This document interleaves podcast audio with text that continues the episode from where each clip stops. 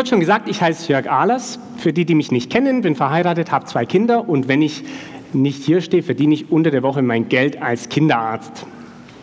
Da ich mich also in der Medizin besser auskenne als in der Theologie, fange ich mal ein bisschen damit an. Eine Frau ging zum Arzt nachts um drei mit ihrem kleinen Kind. Weil nachts um drei die Arztpraxen nicht mehr offen haben, geht sie in die Klinik. Dort ist ein Assistenzarzt, der Dienst hat, aber weil es um die Uhrzeit nicht so viel los ist, hat er schon geschlafen. Also wird die Frau in ein Zimmer gesetzt, der Dienstarzt wird gerufen und es vergehen ein paar Minuten, bis er dann ins Zimmer kommt. Äh, doch relativ verschlafen, man sieht noch so den Abdruck des Kopfkissens im Gesicht. Ähm, und die Frau ist ganz besorgt, sie schießt auch schon los. Mein Kind, das hat seit zwei Stunden Fieber, das muss auch schlimm niesen und es hat jetzt schon dreimal geweint und überhaupt, es ist fürchterlich. Und der Arzt guckt sie an und man hat irgendwie so den Eindruck, er hat Mühe, seine Augen offen zu halten. Und als er eine Weile geguckt hat, stellt er eine gezielte Frage und fragt, ja, haben Sie denn schon ein Pflaster gegeben? Und dann entsteht ein Moment komischen Schweigens, in dem die Frau überlegt, wo sie denn eigentlich hier gelandet ist. Und dem Arzt auffällt, dass irgendwas an dieser Situation jetzt komisch ist, aber er kommt nicht so ganz drauf, was es war, bis ihm irgendwann dämmert, okay, die Frage, die war irgendwie nicht schlüssig. Der Arzt war ich damals. Äh, ich sage euch mal besser nicht, wo ich heute arbeite. ähm, und ähm, ja, manchmal sind die Antworten, die wir bekommen im Leben, nicht so wirklich hilfreich und nicht so zielführend, weil unsere Fragen einfach nicht so gut sind. Oder andersrum, auf gute Fragen bekommen wir auch oft gute Antworten. Ich würde jetzt das mit dem Antworten geben gern den Theologen überlassen, die die nächsten Wochen predigen und mich dann heute mehr aufs Fragenstellen konzentrieren. Okay, also ähm, die Frage der Predigt lautet ja, wie wir als Jesus-Treff die Welt lieben. Und was folgt, ist jetzt ein Versuch dieser Antwort durch ganz viele neue Fragen. Allerdings ist das mit dem Fragenstellen ja dann doch wieder auch nicht so einfach, weil man stellt manchmal eine gute Frage und bekommt eine Antwort, die einen trotzdem völlig aus dem Konzept bringt. So passiert ist das einer Freundin von mir zu Studienzeiten der Daniela. Die fuhr mit dem Bus, ihr gegenüber saß ein Mann, so in den 50ern, ziemlich heruntergekommen, nicht gut riechend, nicht rasiert, schmutzige Kleidung, sah einfach fertig aus. Und weil sie sich irgendwie so vorgenommen hatte, gute Werke zu tun, in dieser Woche hat sie den eingeladen auf einen Kaffee. Da waren die also einen Kaffee trinken, das war soweit noch relativ unspektakulär. Und am Ende des Gesprächs stellt sie ihm eigentlich eine unverfängliche Frage. Sie fragt nämlich, gibt es noch irgendwas, was ich für Sie tun kann? Und sie hat dann erwartet, dass wahrscheinlich sowas kommt, ja, man müsste mir noch meinen Einkauf zahlen oder ja, fünf Euro für ein Busticket oder so. Ähm, aber der Mann sagt, ja, es gibt noch was. Bei mir hat schon ganz lang keiner mehr geputzt. Könntest du mal bei mir putzen? Äh, ich weiß nicht, wie sie geguckt hat und wie sie sich gefühlt hat. Ähm, das Besondere ist nur, sie hat sich wirklich darauf eingelassen. Und weil man jetzt als Anfang 20-Jährige vielleicht nicht unbedingt allein da irgendwo hinfahren sollte, hat sie einen Freund mitgenommen. Ich freue mich, dass der gerade da hinten sitzt, der Timo. Ähm, die sind dann also da hingefahren in diese Wohnung und ich habe es mir nur erzählen lassen, ihr müsst nachher mal fragen, wie es wirklich aussah, aber es war fürchterlich, also quasi nicht vorstellbar. Der Mann hatte eine chronische Depression, hat seit drei Monaten seine äh, Rollos nicht mehr hochgemacht, hat in der Wohnung geraucht wie ein Schlot, war eine zwei Zentimeter Rußschicht überall, Essensreste angetrocknet, verschimmelt. Also ich weiß auch nicht, wie lange die gebraucht haben, um zu putzen, aber ähm, abenteuerlich. Aus dieser Begebenheit ist aber eine Freundschaft entstanden mit diesem Mann, die sich erstreckt hat so ein bisschen irgendwann auf unseren gesamten Freundeskreis. Und der hatte dann schwere Zeiten, hatte einen schweren Unfall, war im Krankenhaus, war dann in der Psychiatrie ähm, und wir haben ihn immer wieder besucht da. Es hat sich eine Beziehung entwickelt, er ist dann in ein betreutes Wohnen gezogen, da haben wir die Leute da besucht, haben auch noch andere Mitbewohner, echt skurrile Gestalten zum Teil kennengelernt und hatten eine gute Zeit mit denen, haben dann versucht, die mit in den Gottesdienst zu nehmen bei uns. Das war so ein bisschen schwierig, dann haben wir irgendwann angefangen, Andachten bei denen in dem Haus zu machen und ähm, ich glaube, ich würde sagen, wir haben Gott da erlebt. Wir haben erlebt, wie eine Frau dann ausziehen konnte, wieder in ihre eigene Wohnung, wie die bei uns in der Gemeinde integriert war. Ähm, und das war schon echt beeindruckend für mich. Aber, aber die Geschichte, die mit dieser komischen Frage oder einfachen Frage und komischen Antwort begann, die liegt jetzt schon echt viele, viele Jahre zurück. Und ich habe seitdem sowas nicht mehr erlebt. Weil, warum? Weil ich wahrscheinlich einfach gar nicht mehr die Zeit habe in meinem Leben für solche Geschichten. Warum eigentlich nicht? Jetzt hat Jesus ja in seinem Leben so richtig fiese Sachen von sich gegeben. Also Sachen, die einfach mal unbequem sind. Und ich habe euch da mal ein paar Zitate mitgebracht. Sieht man nicht so gut. Großartig, vielfältig, Reiselust, ich, leistungsfähig, ich. Und ihr merkt, es war nicht von Jesus, sondern dessen Slogans einer deutschen berühmten Bank. Das gipfelt dann in unterm Strich zähl ich. Das ist schon richtig gut. Unterm Strich zähle ich, das ist eigentlich relativ bequem.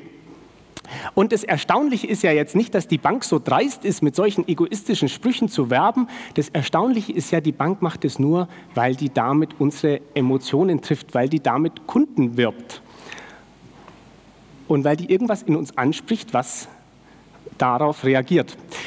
Jetzt hat Jesus dann die etwas unbequemeren Sachen gesagt, die waren gar nicht mal so unähnlich. Er hat gesagt, unterm Strich zähle ich genauso viel wie die anderen.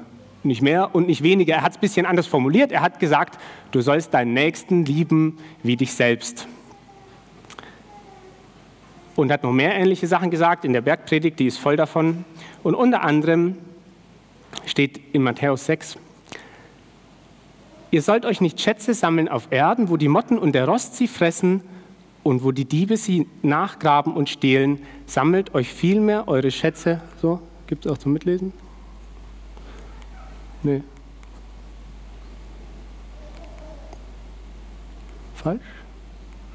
Das verrate ich alles. Ich bin zu hektisch.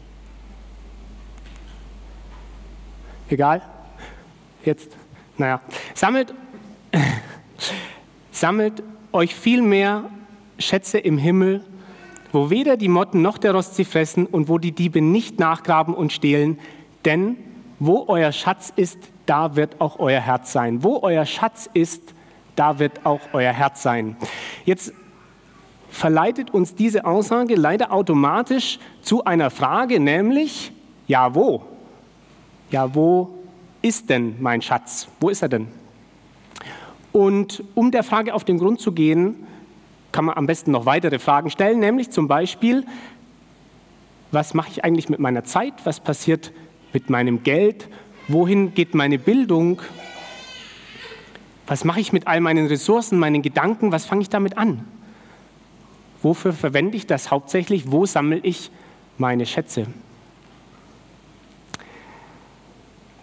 Ich wage mal zu behaupten, dass wir hier im Saal alle relativ viele Schätze haben, bei denen wir mal nachschauen könnten, wo die sich so befinden. Aber wir kommen jetzt zu einem ganz kritischen Punkt, weil wenn wir jetzt weiter fragen, dann müssen wir aufpassen, dass wir nicht die falschen Fragen stellen. Man könnte jetzt nämlich in Verlegenheit kommen und fragen, ja, wenn ich so viel falsch mache mit diesem Schätze sammeln, bin ich dann überhaupt gut genug? Oder würde Gott mich mehr lieben, wenn ich denn ein besserer Mensch wäre? Solche Fragen, das sind so 3 Uhr morgens Fragen. Und wenn wir dann am nächsten Morgen aufwachen, dann merken wir, dass die nicht wirklich schlau sind. Und an der Stelle muss ich mal sagen, ich bin wirklich froh, in der Gemeinde zu sein, wo so viel Gnade gepredigt wird. Und wer häufig hierher kommt, der kriegt einfach mit in den Predigten im Lobpreis, wie sehr Gott uns liebt und kriegt es gesagt, sodass wir, glaube ich, alle merken, dass die Fragen nicht gut sind. Aber die Frage nach dem Schatz, die bringt uns schon zu einer weiteren Frage, nämlich, habe ich vielleicht Gott in manchen Stellen hier irgendwie nicht so richtig verstanden? Gibt es da vielleicht noch eine andere Art zu leben, zu der Gott uns einlädt und die ich mich manchmal einfach nicht zu leben traue? Ich glaube nämlich, dass Gott uns einlädt, noch andere Schätze zu finden. Das klingt jetzt so ein bisschen wild romantisch, na, da geht irgendwie jeder mit und stellt dann fest, naja, aber im echten Leben ist es durchaus anstrengend. Es ist nämlich anstrengend, Zeit zu opfern, die mir sowieso schon fehlt in meinem Terminkalender. Es ist auch anstrengend, mich auf Menschen in meinem Umfeld einzulassen, die irgendwie Hilfe bräuchten, aber so anders sind als ich. Das strengt an. Es ist anstrengend, mir beim Einkaufen Gedanken zu machen, nicht nur, was mir steht, das ist ja schon schwer genug, sondern auch noch, wer das produziert hat und wie. Es kostet auch Kraft, Samstage zu opfern und in ein Altenheim zu gehen und die Zeit mit den Leuten zu verbringen, wie das einige bei uns aus der Gemeinde machen. Das stimmt. Und ehrlich gesagt, dieses Anstrengende, das hält mich oft davon ab, Dinge zu tun, von denen ich eigentlich überzeugt bin. Wir überlegen dann, was uns fehlt an Zeit und Geld und wir fragen, ob es das überhaupt wert ist, das zu investieren. Und wir fragen uns, ob Gott das jetzt wirklich von uns verlangt. Oh, sorry.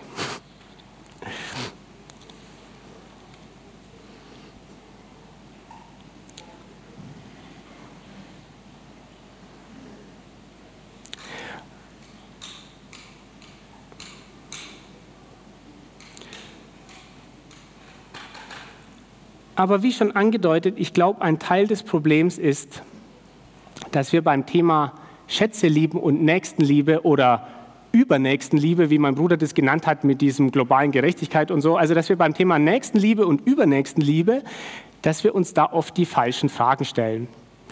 Um euch zu erklären, was ich damit meine, nehme ich euch mit wieder in die Welt der Medizin und zwar genauer gesagt in die Welt von Pillen und Tabletten und Schlaftrunks. Und zwar gibt es den Placebo-Effekt, den kennt ihr alle. Äh, der Placebo-Effekt beschreibt eine messbare Wirkung, die eintritt, wenn man jemand ein Medikament gibt, in dem aber eigentlich sich gar kein Wirkstoff befindet. Also zum Beispiel, ihr habt Kopfschmerzen, ich gebe euch eine Tablette und sage, die wirkt gegen Kopfschmerzen und ihr wisst nicht, dass da eigentlich gar nichts drin ist, dann wird das bei einem Großteil von euch trotzdem eine Wirkung erzielen. Man hat es untersucht in Studien und hat da ein paar interessante Sachen gefunden. Zum Beispiel zum Einschlafen hat man geguckt, ja, was wirkt denn am besten bei den Menschen? Und da wollte ich euch mal fragen, wenn ihr Schlafstörungen habt, man würde euch ein Medikament geben, was würde am besten wirken? Eine Kapsel, eine Tablette oder ein Schlaftrunk? Wer denkt bei ihm, wer würde am ehesten auf eine Kapsel ansprechen? Mal kurz melden. Okay, bei wem wäre es die Tablette? Okay, und der Schlaftrunk? Okay, also man hat es äh, getestet, na, an Medizinstudenten, glaube ich, hauptsächlich. Da kam raus, 81 Prozent sprechen an auf Kapseln, nur, 20, nur 30 Prozent auf Tabletten, aber 70 Prozent auf einen Schlaftrunk. Man hat auch herausgefunden, dass Tabletten, die bitter schmecken, besser wirken als welche, die süß oder sauer schmecken. Dann hat man gefragt, ja, was wirkt denn besser, die großen Tabletten oder die kleinen oder die mittelgroßen? Was denkt ihr? Ja, also auf jeden Fall die Extreme, entweder die ganz fiesen, ganz kleinen oder die richtigen Klöpper, die großen. Was nicht so gut wirkt, ist alles, was mittelgroß ist. Gegen Angst wirken am besten grüne Tabletten, gegen Depression ist ja klar, die gelben wie die Sonne. Und als Beruhigungsmittel helfen bei Männern am besten orangene Kapseln und bei Frauen blaue Kapseln geht noch weiter. Man hat also sogar bei Kniegelenksarthrose Schein-OPs gemacht. Ich sage jetzt mal nicht, ihr geht nie wieder zum Arzt, wenn ich fertig bin. Ähm, aber was abgefahren ist, bei diesen Studien hat man dann zum Teil den Leuten erzählt, nach einer gewissen Zeit, ja, das, was bei euch geholfen hat, war gar kein Medikament, also war gar kein Wirkstoff. Ähm, und dann haben die Leute das weitergenommen und trotzdem haben immer noch 80 Prozent den Effekt gespürt, obwohl die wussten, da ist gar nichts drin. Was sind wir eigentlich für eigenartige Wesen? Das kann man jetzt alles erklären durch äh, psychologische Effekte, da bin ich jetzt nicht so der Fachmann, aber was man auch herausgefunden hat in, in funktionellen MRT-Untersuchungen, also vom Kopf, dass da durchaus Opiate ausgeschüttet werden in unserem Kopf. Also Opiate kommen von Opium, na, Opiumabkömmlinge. Wir stehen unter Drogen, wenn wir Medikamente nehmen. Herzlichen Glückwunsch euch am Sonntagmorgen.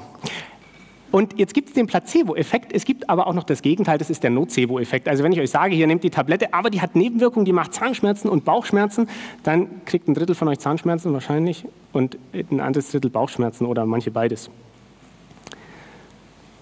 Warum erzähle ich euch das? Placebo und Nocebo, die Wirkung, die entsteht durch unsere Vorahnung, durch unser Gehirn. Mit welcher, mit welcher Erwartung ich ein Medikament einnehme, beeinflusst die Wirkung und die Nebenwirkung. Und ich glaube, mit welcher Einstellung ich mir Gedanken über Gott mache, beeinflusst, was dabei herauskommt in meinem Kopf. Wie meine ich das?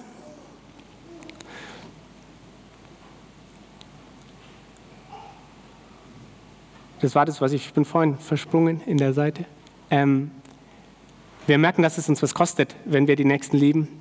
Es fehlt uns an Zeit, es fehlt uns an Geld und wir überlegen, ob sich das lohnt. Wir schauen auf unsere Angst, zu kurz zu kommen. Wir schauen auf unser Defizit. Und wir schauen auf all die Nebenwirkungen, die das Ganze haben kann. Und die werden dann ganz groß und ja, die treten dann auch ein. Wir spüren das, was wir hergeben. Wir merken, dass uns das fehlt. Im Bild der Tabletten sind wir beim Nocebo-Effekt. Warum, frage ich mich, warum sehen wir nicht mehr auf das Gute, was passiert? Gott will uns doch nicht ärgern mit seinen Geboten. Er will uns teilhaben lassen an seinem Reich. Und wenn wir das verstehen, dann freuen wir uns vielleicht mit dem Kaffeebauern, der seine Familie ernähren kann, weil wir entsprechende Produkte hier kaufen. Wir freuen uns dann auch, dass wir nicht noch dazu beitragen, dass Bürgerkriege am Leben gehalten werden, weil wir uns ständig ein neues Handy mit kostbaren Rohstoffen kaufen.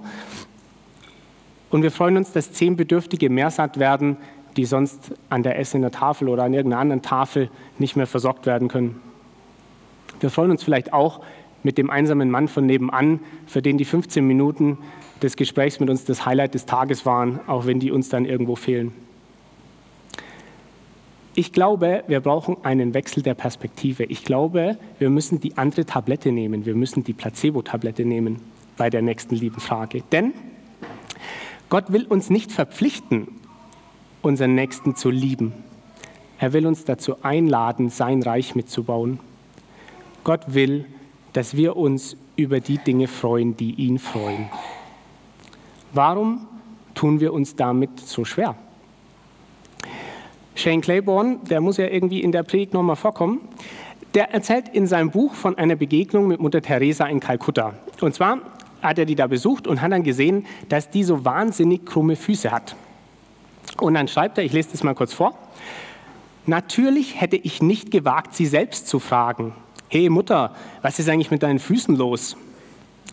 Irgendwann meinte mal eine Schwester zu uns, sind euch schon mal ihre Füße aufgefallen? Wissbegierig nickten wir. Sie sagte, ihre Füße sind so entstellt, weil wir all unsere Schuhe gespendet bekommen. Und sie will nicht, dass das schlechteste Paar bei irgendwem landet. Also wühlt sie die Schuhe durch und sucht es heraus. Und weil sie das schon seit Jahren macht, hat sie so krumme Füße. So hat sie von dem jahrelangen, den Nächsten wie sich selbst lieben, deformierte Füße bekommen. Und ich frage mich, wie kann man das jahrelang machen? Also in den Geschichten klingt es gut, aber stellt euch das mal vor, wie kann man jahrelang sich selbst das schlechteste Paar Schuhe raussuchen? Wie kann man jahrelang mit so wenig auskommen? Wie kann man jahrelang wissen, alle anderen haben was Besseres als ich? Sicherlich nicht, indem man fragt, ja, ist der andere das denn überhaupt wert? Und sicher nicht, indem man immer auf sein eigenes Opfer guckt und sich das bewusst macht. Ich glaube, dann wird man nur eins, nämlich irgendwie verbittert.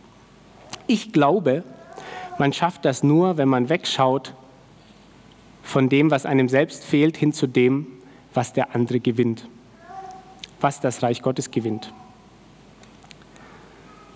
Ich glaube, man kann nur so leben, wenn man sich mit dem Nächsten freuen kann. Wenn ich mir ein fair gehandeltes T-Shirt kaufe, kann ich mich ärgern, dass es 10 Euro mehr kostet oder 15 als bei Esprit. Oder ich kann mich freuen, dass da einer unter guten Umständen das genäht hat und auch noch einen guten Lohn bekommen hat. Ich weiß, dass der Vergleich mit diesen Placebo-Tabletten hinkt. Ich weiß auch, dass es noch mehr gibt als unsere Einstellung und dass der Heilige Geist auch viel in uns bewirken kann. Aber ich denke, wir brauchen bei den Gedanken an Nächsten und Übernächsten Liebe einen Wechsel der Perspektive. Ich glaube, wir müssen verstehen, dass sich nicht nur um selbst, sondern sich um andere zu drehen, nicht in erster Linie ein Gebot ist. Zwar das Wichtigste sogar, aber es ist noch weit mehr als das. Nächstenliebe ist die Einladung Gottes, das zu lieben, was er liebt. Nächstenliebe ist die Einladung Gottes, das zu lieben, was er liebt. Und noch was. Beim Propheten Malachi, das ist das letzte Buch im Alten Testament, da steht, krasse Stelle, darf ein Mensch Gott betrügen? Ihr habt mich betrogen. Und dann fragt ihr noch, Womit sollen wir dich denn betrogen haben? Mit dem Zehnten und den Abgaben. Ihr seid verflucht, denn das ganze Volk hat mich betrogen. Geiger, ihr seid verflucht, kommt richtig gut an. Es geht mir an der Stelle nicht um den Zehnten, obwohl das ein mega interessantes Thema ist. Ich will nur so viel dazu sagen. Von dem Zehnten, der da abgegeben wurde, wurden zum einen die, der Unterhalt der Priester äh, bestritten und zum anderen wurden damit Ausländer, Witwen und Waisen versorgt. Und Gott regt sich an der Stelle auf, weil die Versorgung der Armen und der Priester nicht durchgeführt werden konnte. Und er sagt, das ist Betrug an mir, an dem Schöpfer. Aber jetzt kommt es eigentlich krasse, die Stelle geht nämlich weiter, Vers 10. Bringt den kompletten zehnten Teil eurer Ernte ins, Vorratshaus, damit es in meinem Tempel genügend Nahrung gibt. Stellt mich doch auf die Probe, spricht der allmächtige Herr, ob ich nicht die Fenster des Himmels für euch öffnen und euch mit unzähligen Segnungen überschütten werde. Stellt mich doch auf die Probe, spricht der allmächtige Herr, ob ich nicht die Fenster des Himmels für euch öffnen und euch mit unzähligen Segnungen überschütten werde. Mir geht es überhaupt nicht darum, ob man jetzt seinen Zehnten geben soll.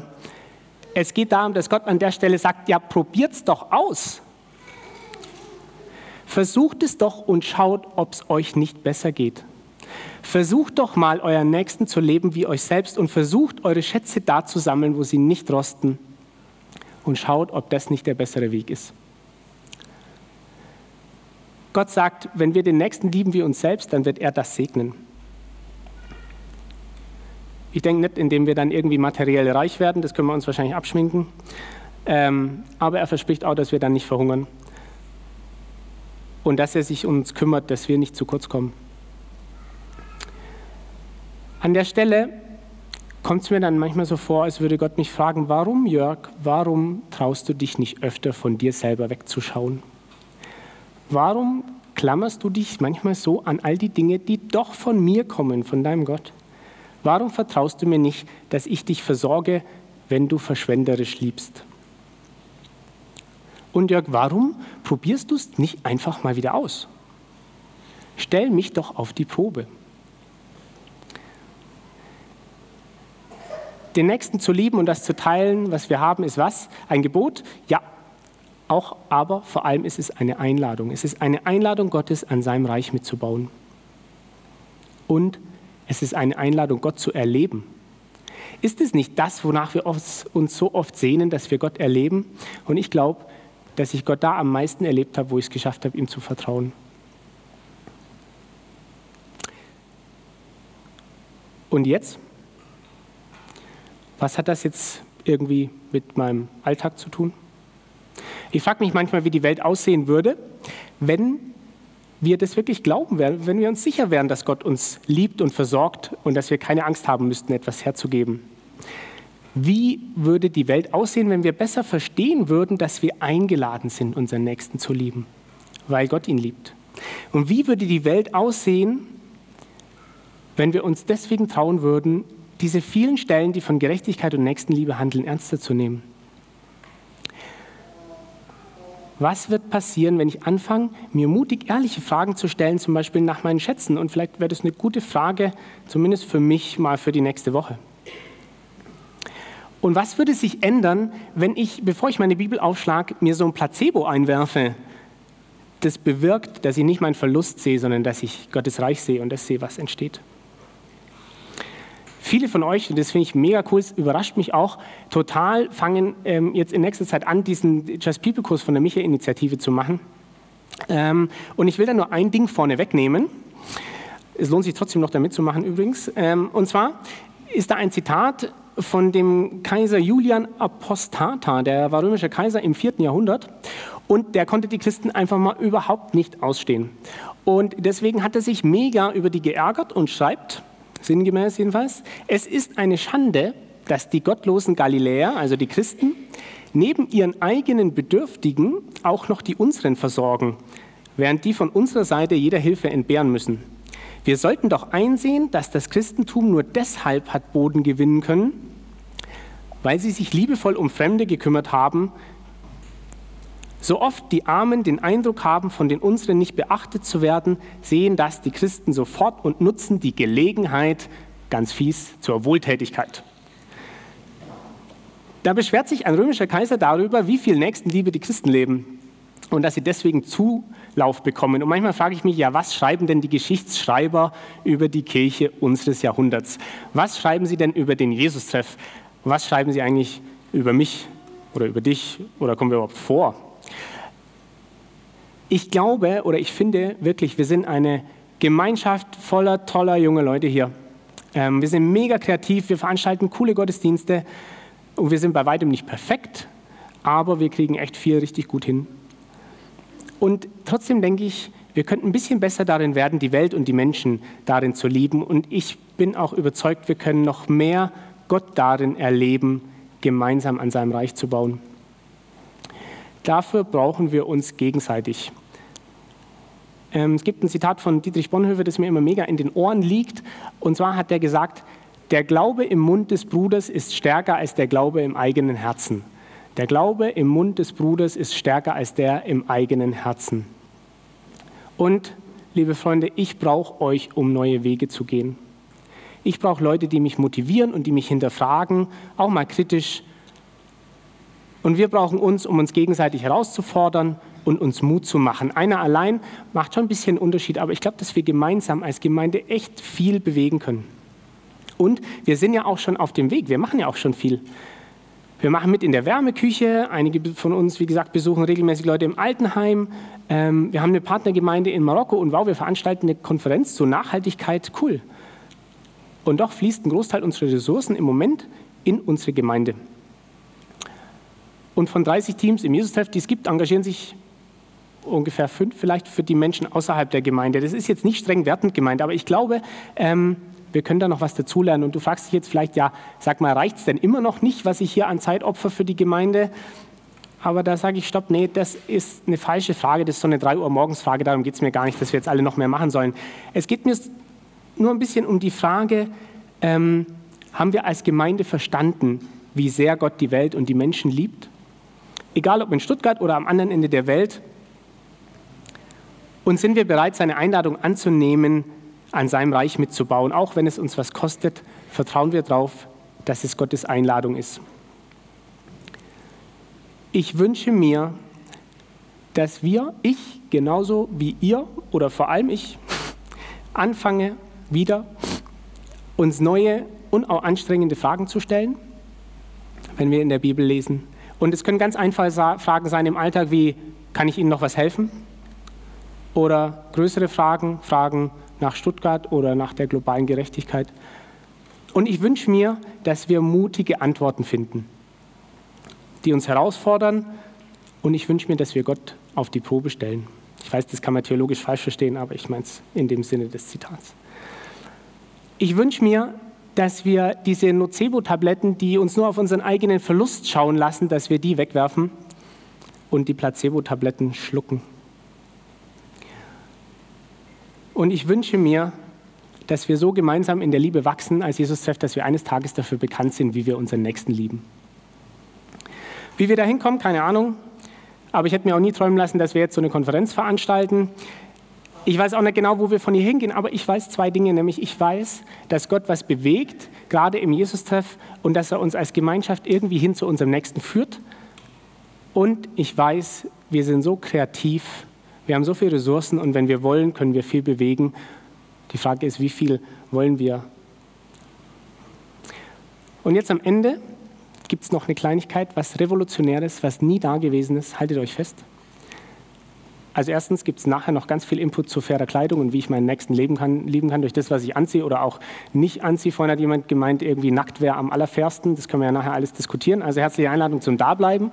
Aber es gibt was richtig Revolutionäres, wenn wir die Kollekte einsammeln. Und zwar geht heute zuerst die Gießkanne mit den Bonbons rum und dann die mit dem Geld. Und ich will jetzt nicht, dass ihr irgendwie euch genötigt fühlt, da mehr reinzuwerfen als sonst ähm, weil ich diese manipulativen Spendenpredigten, das kann ich überhaupt nicht ausstehen. Aber ich möchte, dass ihr eines macht. Ich möchte, dass ihr euch eine Tablette nehmt und wisst, das ist eine Placebo-Tablette. Und wenn ich nachher irgendwie Geld da reinwerfe oder auch nicht oder irgendwo anders, dann will ich darin erleben und mich freuen über das, was an Gottes Reich entsteht. Und ich will nicht auf das gucken, was mir irgendwo fehlt. Gott versorgt mich doch. Amen.